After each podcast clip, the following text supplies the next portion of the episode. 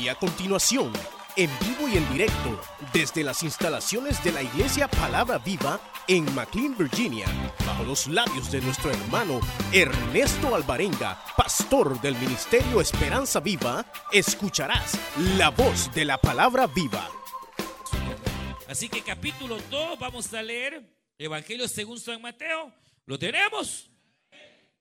Muy conocida la porción, ya sería el colmo que no la sepa.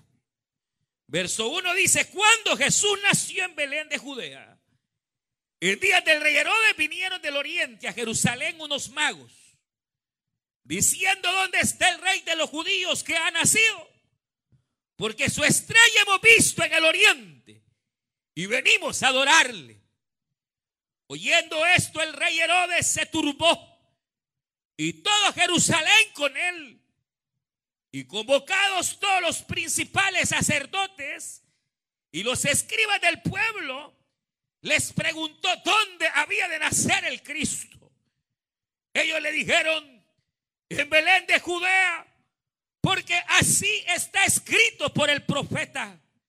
Y tú, Belén, de la tierra de Judá, no eres la más pequeña entre los príncipes de Judá, porque de ti saldrá un guiador que apacentará a mi pueblo Israel.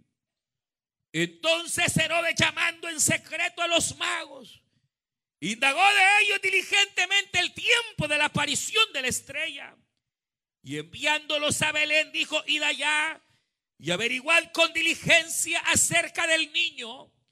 Y cuando le halléis, hacedmelo saber para que yo también vaya y le adore. Ellos sabiendo oído el rey, se fueron. Y aquí la estrella que habían visto en el oriente delante de ellos iba, hasta que llegando se detuvo sobre donde estaba el niño. Y al ver la estrella, se regocijaron con muy grande gozo. Y al entrar en la casa, vieron al niño con su madre, María, y postrándose, le adoraron. Y abriendo sus tesoros, le ofrecieron presentes, oro, incienso y mirra. Pero siendo avisados por revelación en sueños que no volviesen a Herodes, regresaron a su tierra por otro camino. Amén. Vamos a leer Josué capítulo número 3. Nos vamos al Antiguo Testamento. Verso 1 dice, y Josué se levantó de mañana. Verso 1, y él y todos los hijos de Israel partieron de Sittim y vinieron hasta el Jordán y reposaron ahí antes de pasarlo.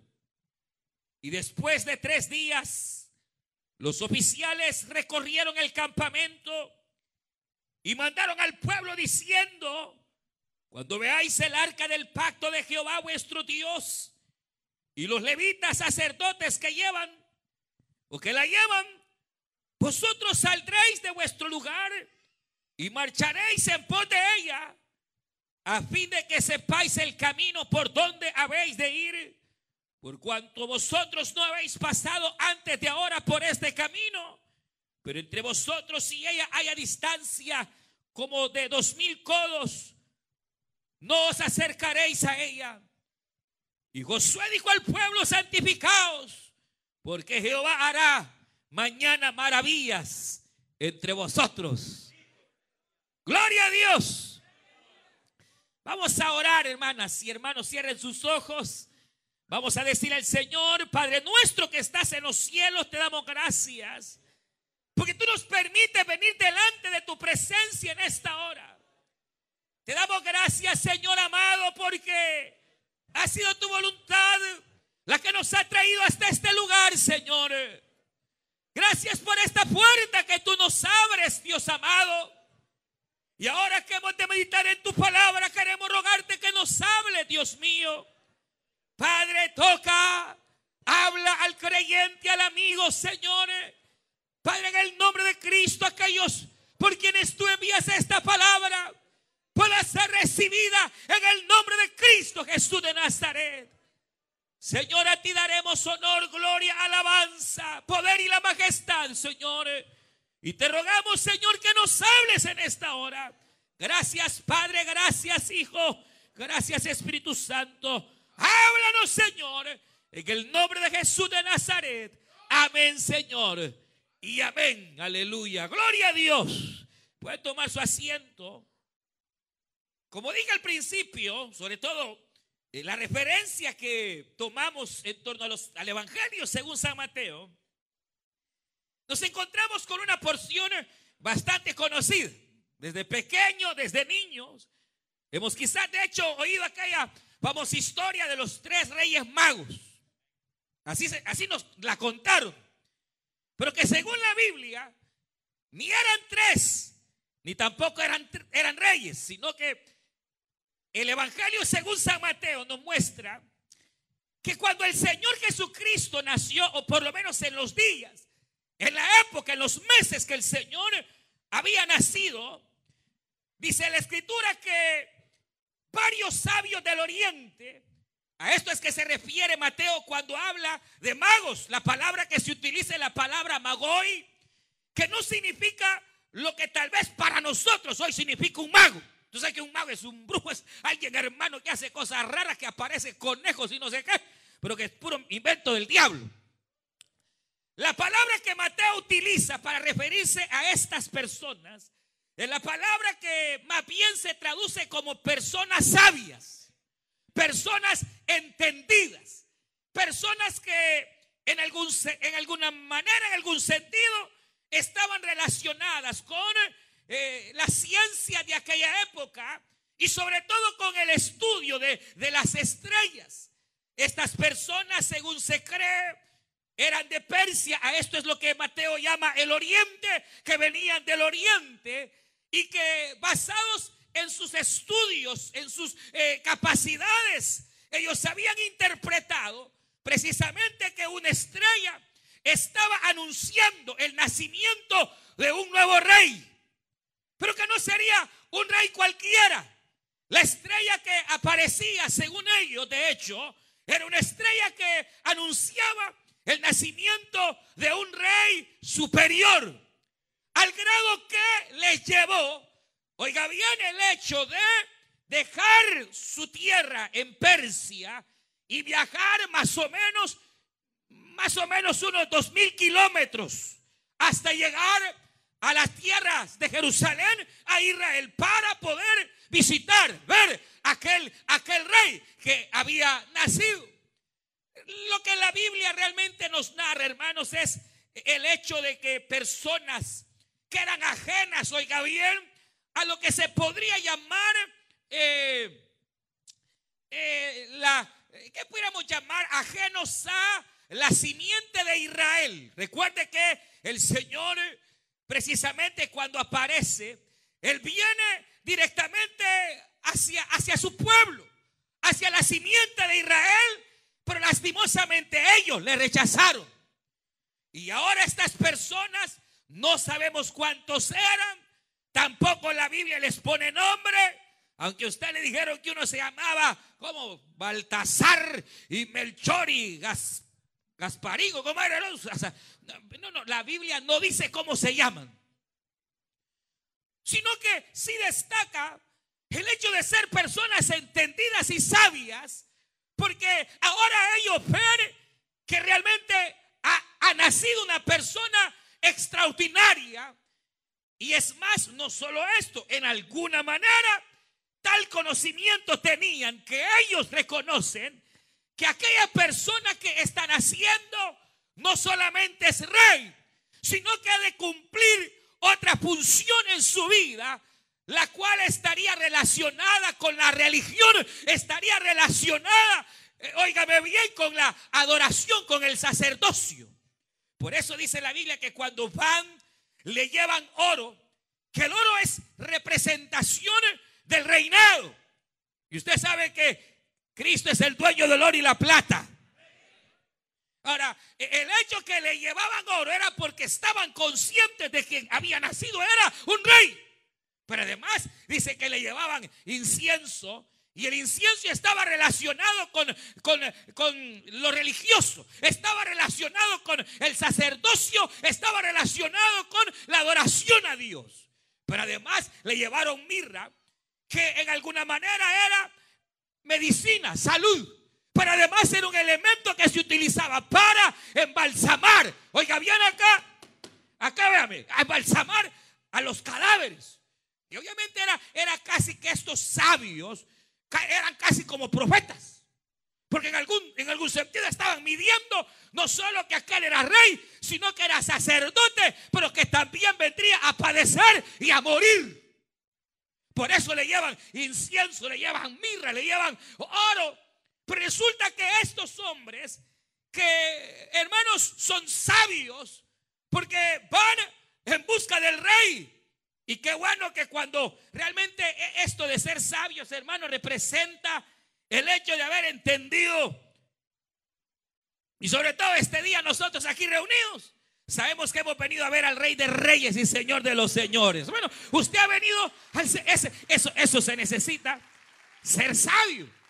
Saber, saber realmente lo que es bueno y lo que es malo. Eso es ser sabio. Saber qué es lo que le conviene a usted y qué no le conviene. Eso es de sabios.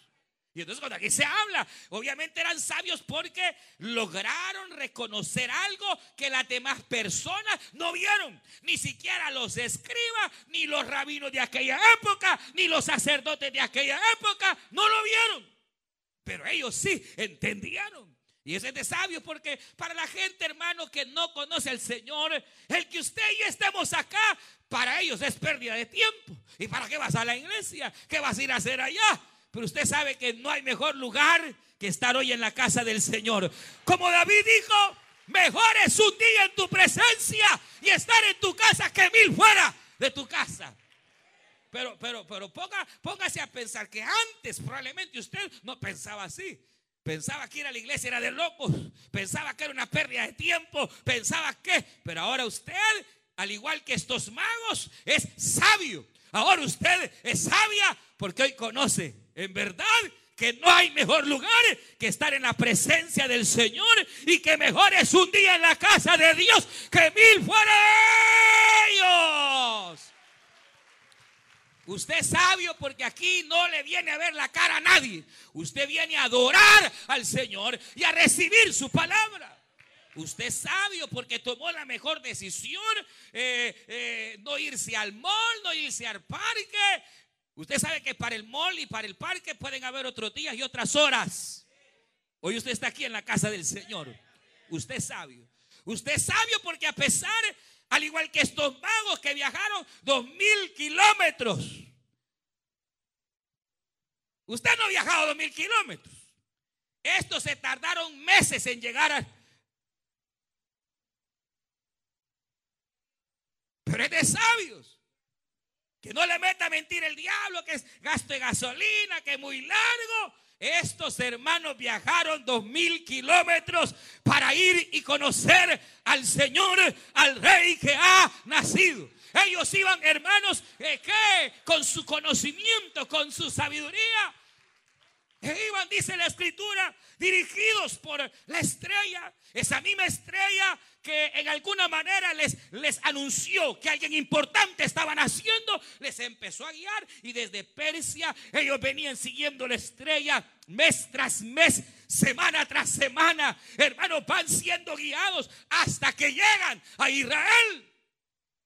Pero cuando llegan ahí es donde me llama la atención, porque de pronto aquellos que tienen una guía, aquellos que tienen un propósito, Aquellos que saben a que han llegado a Jerusalén se pierden. Se pierden. La estrella se oculta. La estrella se nubla. Porque al llegar a Jerusalén ya no hubo luz. Ya no hubo estrella que guiara. Y entonces ellos dicen, ¿dónde está la estrella? ¿Qué pasó con la estrella? Empiezan a, a, a, sentirse confundidos, a confundirse hermanos o a sentirse perdidos. Y ahí donde me la atención porque qué tremendo y qué fácil es perderse. Es fácil perder el propósito de vida. Es fácil, hermano, llegar a perderse en la vida. Es fácil. Es fácil que de repente aquello que era nuestro motivo para trabajar, nuestra razón para hacer, se pierda, se nubla. Es más, muchos hombres, hermanos y mujeres se pierden en el camino, los jóvenes se pierden, los niños se pueden llegar a perder, a desorientar. Y muchos hermanos, muchas veces ya siendo viejos, adultos, maduros, supuestamente, nos perdemos.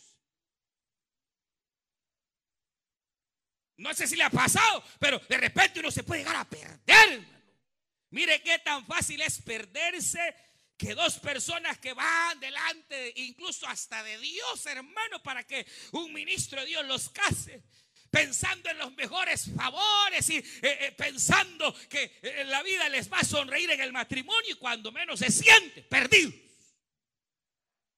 Lo que iba a producir felicidad, nada. Lo que en algún sentido parecería, valga la redundancia, dar sentido, se, pierde, se nubla. hermanos, hay momentos en la vida donde de repente uno se siente exactamente igual que estos magos perdidos. No sabe si irse para acá, no sabe si regresarse para allá, no sabe qué decisión tomar, no sabe si seguir con el marido, no sabe si dejar la mujer, no sabe, desorientado. ¿Usted cree que solo los jóvenes les pasa? Más con la caridad que le veo. No nos pasa, hermano. Nos perdemos. Nos perdemos. Hasta los pastores nos perdemos. Los siervos se pueden perder.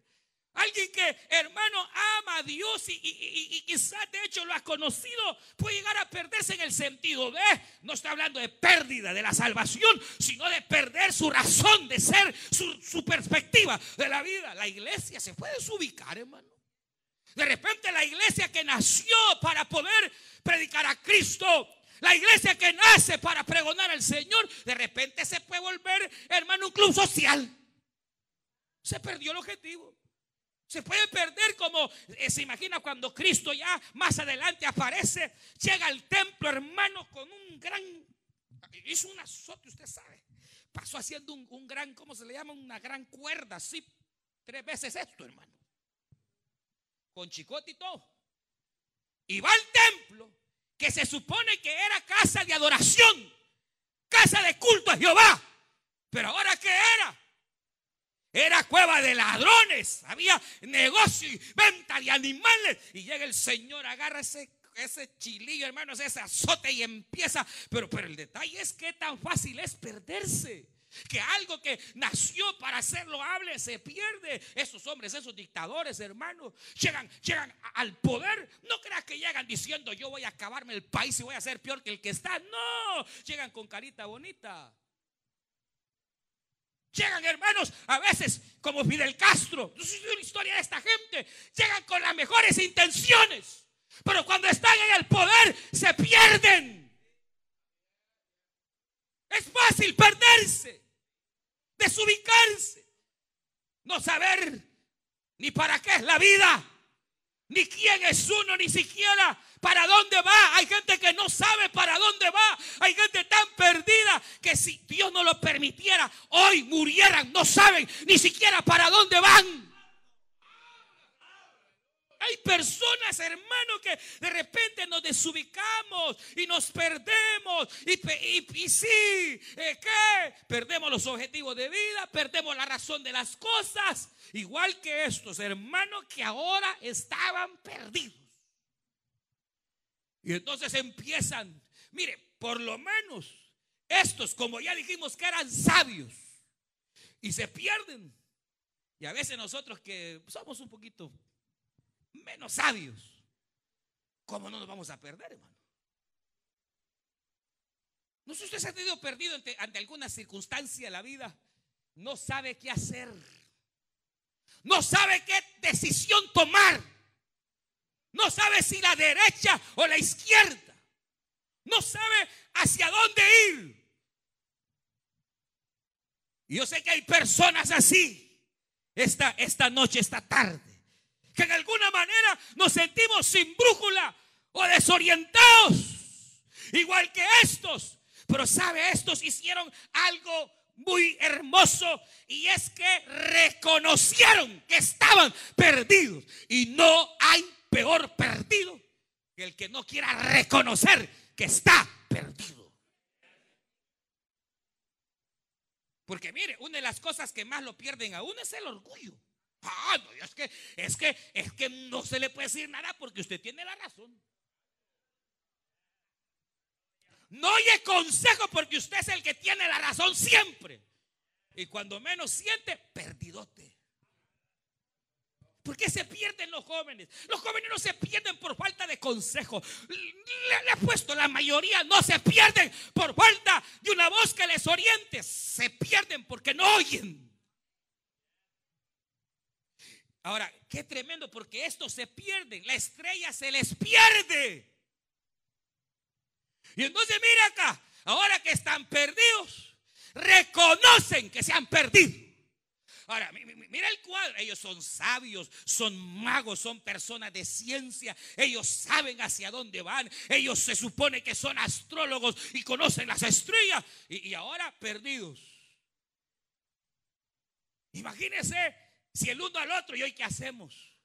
Qué vergüenza. ¿Qué van a pensar? ¿Qué haremos con estos tesoros?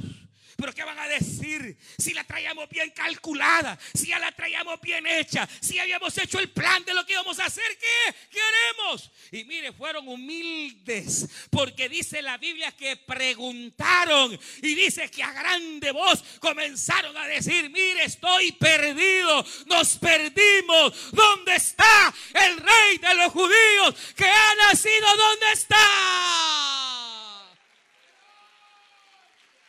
Y mire, mire qué interesante, porque hasta el rey Herodes, cuando yo, que un rey aquí en Jerusalén, si yo soy el rey, no me ha nacido ningún niño ni nieto.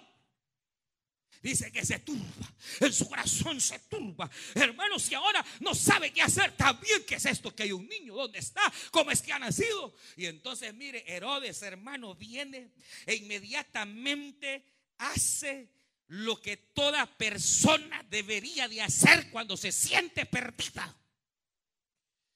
Herodes pregunta a los escribas. ¿Saben quiénes eran los escribas? Los que vivían para escribir la ley, el Antiguo Testamento, la palabra de Dios. Y es que cuando estamos perdidos, no habrá otra mejor guía que la palabra de Dios en tu vida, que la palabra de Dios sea tu luz. Por eso David dijo, lámpara es a mis pies tu palabra. Herodes sintiéndose perdido, los magos perdidos, preguntan, ¿dónde está el rey? ¿Cuál es el siguiente paso? Hasta aquí he llegado y ya no sabemos qué hacer. Vayan a la Biblia y llaman a los escribas y los escribas comienzan a leer la palabra. A nosotros nos lleva el diablo porque somos haraganes para leer la palabra. Mejor Herodes que representa al diablo. Se medio orientó. Es que el diablo se sabe más la Biblia que usted y que yo. Hermanos, pregunta Herodes, ¿qué es esto de este niño? ¿Dónde está? ¿Cómo lo encontramos? Y se van a la ley y a los profetas, que era el Antiguo Testamento. Y entonces empiezan a indagar y encuentran que en Miqueas estaba escrito, oh Belén, tú que te sientes pequeña, y hoy esta palabra, tú que te sientes miserable, tú Belén que te sientes pequeña, serás grande, porque de ti saldrá mi Salvador, de ti se levantará el Rey cuyas salidas son desde las eternidades y que son desde antes del principio. Y entonces la Biblia le dice, ese niño ha de nacer en Belén. Y entonces, ahora que ellos dicen Belén, sí. ¿Y, cómo sabemos? La Biblia dice, ah, pero y la Biblia fue escrita por hombres. No, pero es la palabra de Dios. Y si es de acuerdo a la Biblia, hagámoslo. Si es de acuerdo a los profetas y a la ley, es porque es Dios quien ha sellado. Pero si no es conforme a la ley, es el cuento de tu abuelita, es el consejo de tu abuelito, es el consejo de tu compadre, te puede llevar el diablo.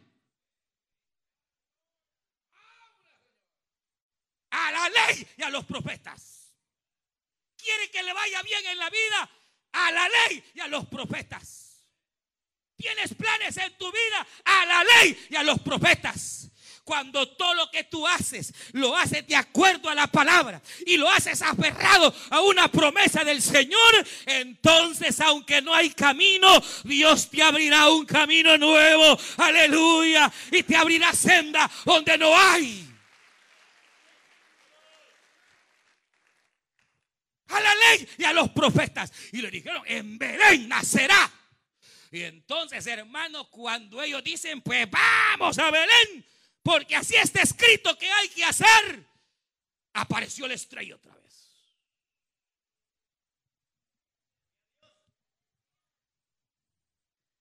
¿No será que a saber qué anda haciendo y por eso la estrella se le ha perdido? ¿Ah? ¿Y usted quiere que le vuelva a aparecer la estrella?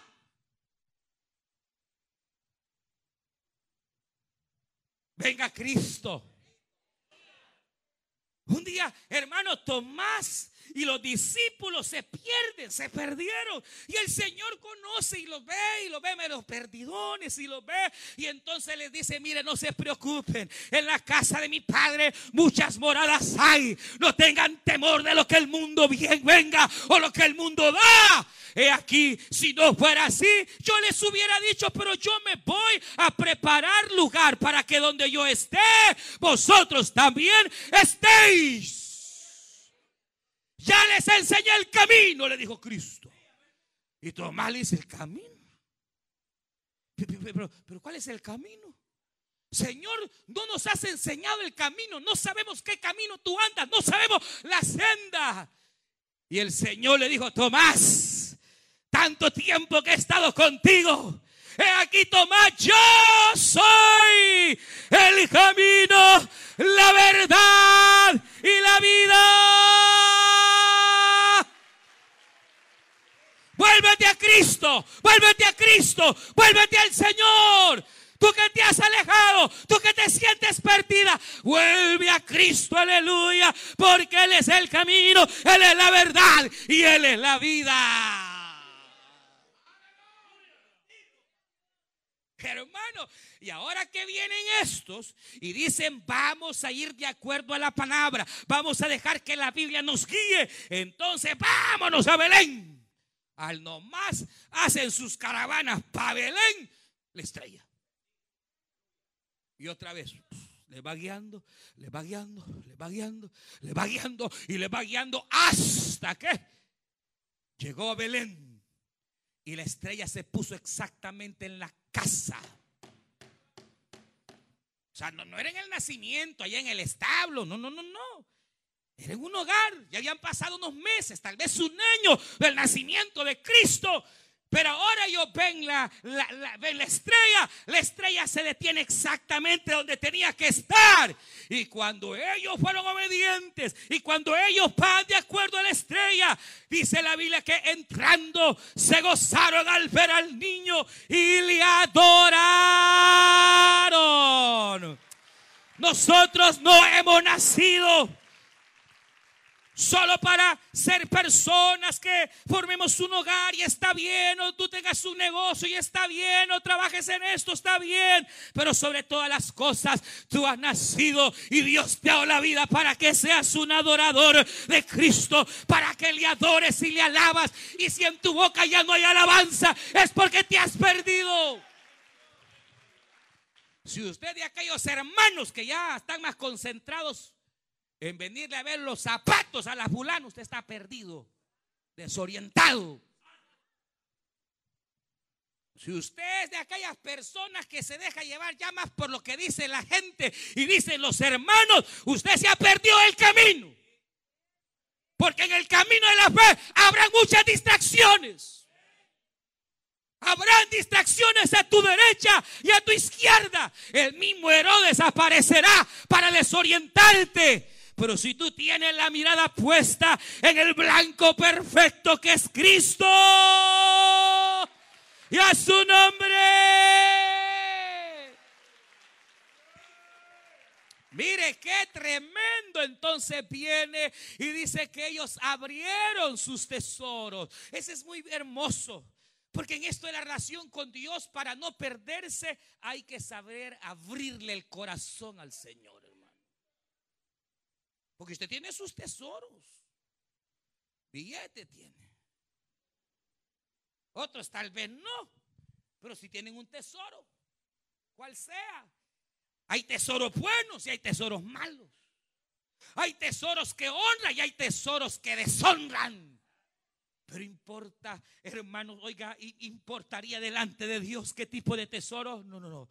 Lo importante es abrir tu corazón y que siempre quizás que hayan tesoros, aún tesoros que deshonran, los puedas traer delante de Dios y confesarte. Por eso dice la Biblia que el que confiesa su pecado y se aparta, alcanza la misericordia del Señor. Porque Jehová es bueno y para siempre es su misericordia.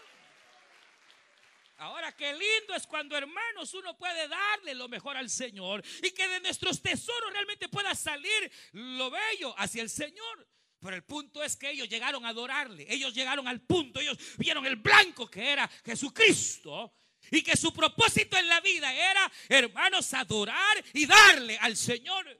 Ahora, la cuestión aquí es, hermano, que uno puede llegar a perderse. O quizás uno pueda llegar, y oiga bien esto, no tal vez a perderse, pero sí puede llegar a momentos donde siente que llegó al final del camino. Yo he oído de hogares que dicen, no, no, si mi hogar ya se acabó. Es que mi matrimonio no tiene salida. Es que la situación que estoy viviendo ya no tiene. Eso es lo que usted cree. Porque hay momentos a veces tan críticos en la vida que uno cree que llegó al tope y que hasta ahí y ya no hay más. Yo no sé si ha, leído, pero hay, hay un versículo tremendo cuando dice la Biblia que Pedro, después de haber negado a Cristo, hermano, cuando empieza a negarle,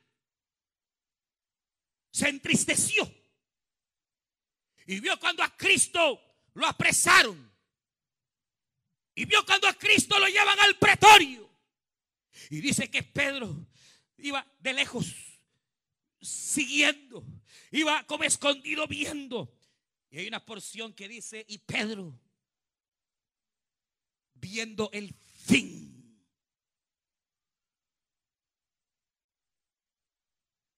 Para Pedro ya no había.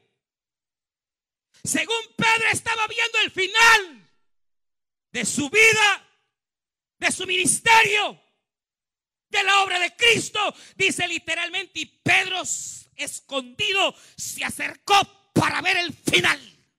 Finish. Se acabó. Según Pedro. Ahora imagínese cuando ve que no solo lo atrapan al Señor, sino que lo azotan, lo golpean, lo matan y lo entierran. Ahí es más que finish.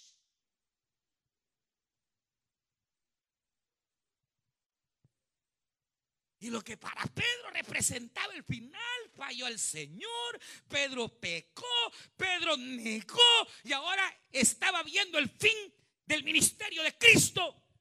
La Biblia dice que lo que para Pedro era el final, lo que para Pedro representaría el tope del camino, no era el tope, no era el final, porque usted sabe que al tercer día el Señor resucitó.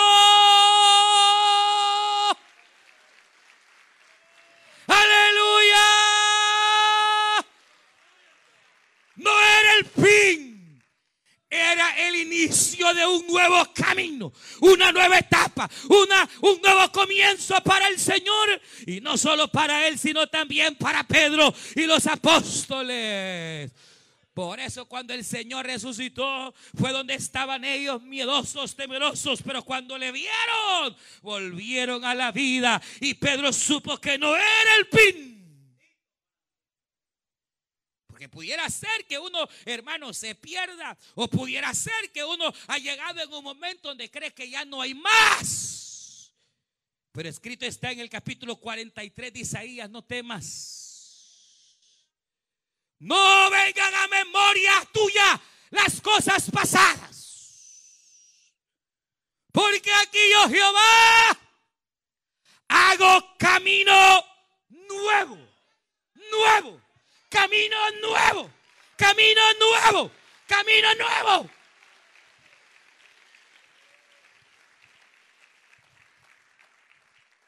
Mire, hermano, cuando Israel iba a entrar a la tierra de Canaán,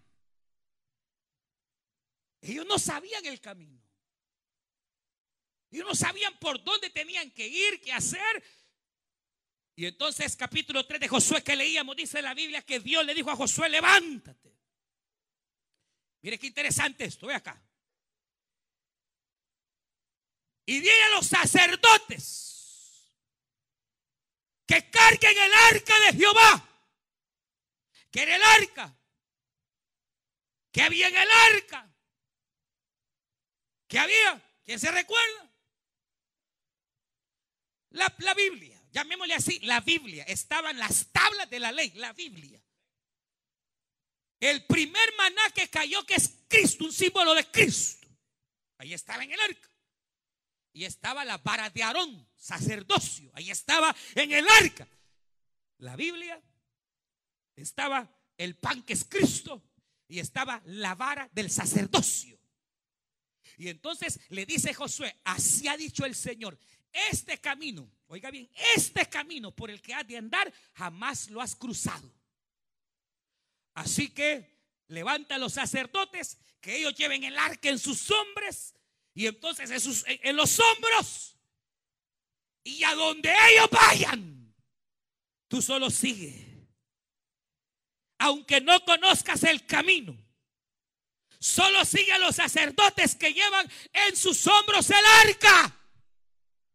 Porque aunque no conoces el camino, ellos te lo mostrarán. Ellos te abrirán la puerta. Ellos te anunciarán la senda. Pero, pero, pero aquí hay dos cositas. Una, esto implica a personas, hermano, que aquí habrá más de alguno que, que, dice, mira, a mí me gusta el Evangelio, pero, pero yo nunca he sido evangélico.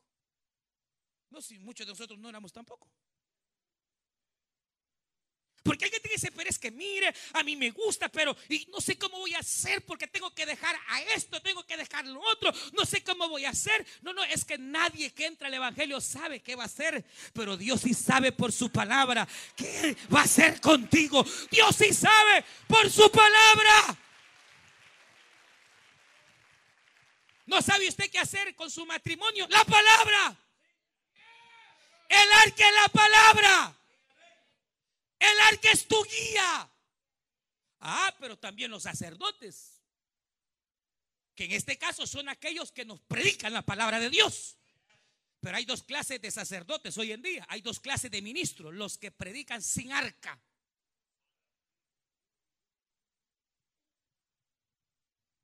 Y los que la llevan en el hombro. Hay dos clases de mensaje, iglesia. El mensaje que compromete. Donde se lleva el arca. Y donde el mensaje a veces es duro. Y a veces duele. Y causa vergüenza.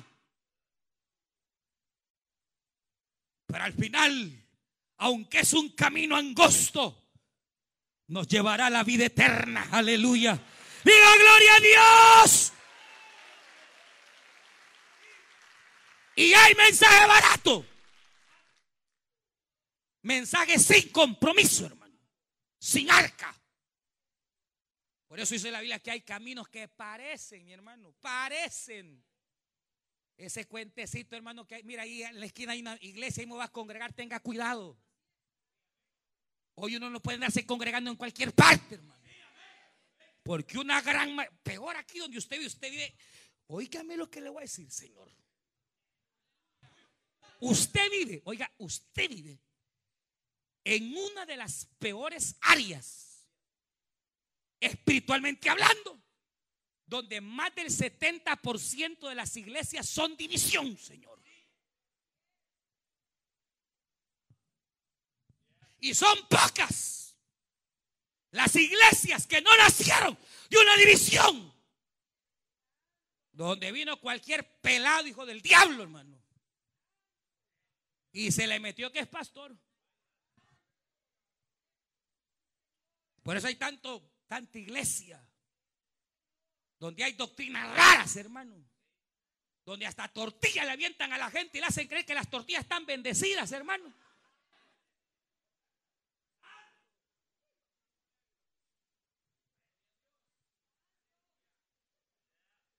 Sí, y, a uno le gusta ese evangelio más suavecito, esa palabra más suave. Pero aquí, Señor y señora, bienvenidos esta tarde. Porque aquí predicamos con el arca en los hombros. Y cuando hay que ubicarlo, lo ubicamos. Y aunque se enoje, porque hay gente que se enoja, no se enoje. Porque es mejor entrar ciego. O, ¿cómo se llama? O tuerto. O manco. Sin orgullo. Orgullosos y petulantes.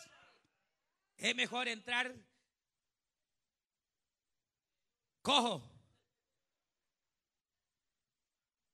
Que pretender entrar enterito y ser echado al infierno, hermano.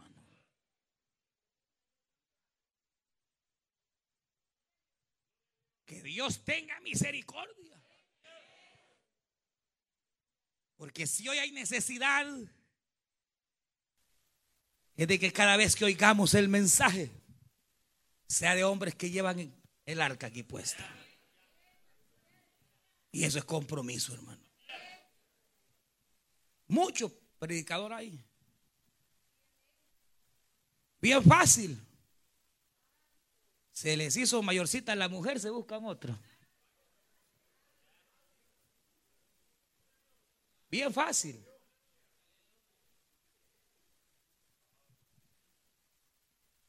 Hoy hay de todo, hermano.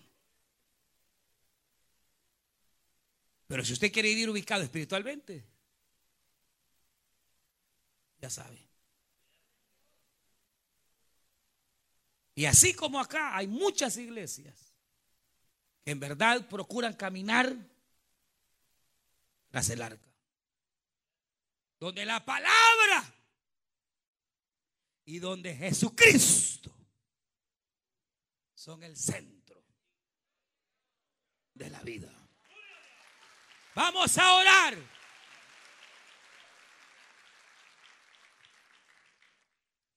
Cierre sus ojos, vamos a orar, hermano.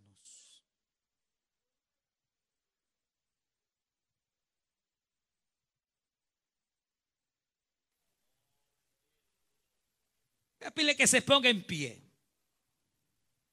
Así puesto en pie. Mire, yo estaba parado bastante. Usted estaba sentado.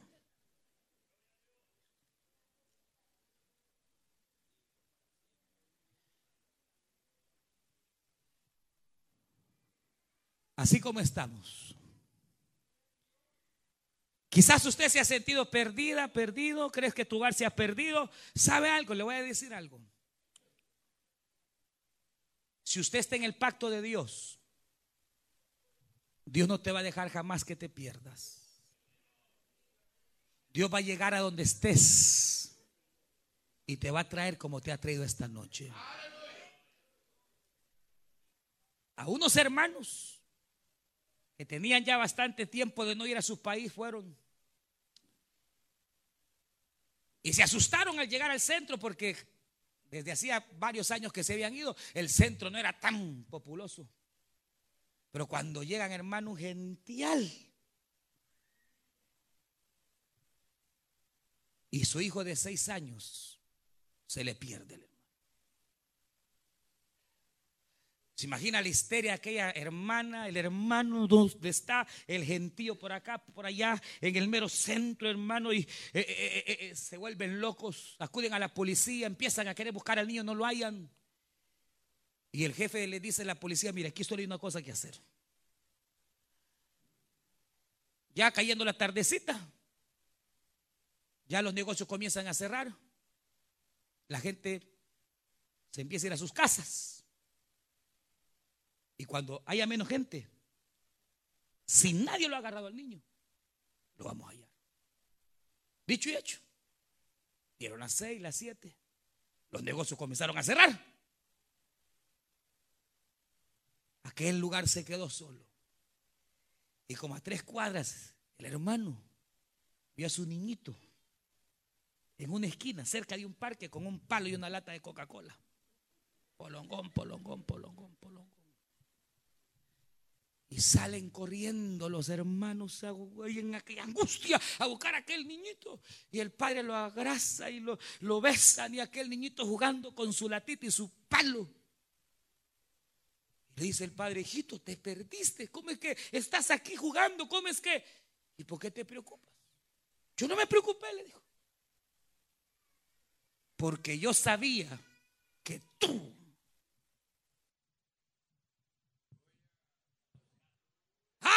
Aleluya. Yo sabía que tú me buscarías y me encontrarías. Así ha sido Dios y hoy te ha encontrado y te ha traído esta noche para que ya no seas oveja perdida, sino que vengas al redil, Padre nuestro que estás en los cielos. Te damos gracias, Señor, por tu amor, tu misericordia y tu gracia. Usted escuchó el mensaje restaurador de Jesucristo desde las instalaciones de la iglesia Palabra Viva en McLean, Virginia. Si este mensaje ha sido de bendición para su vida y necesita oración, contáctenos al teléfono 571-633-0469. 571-633-0469. Que Dios le bendiga.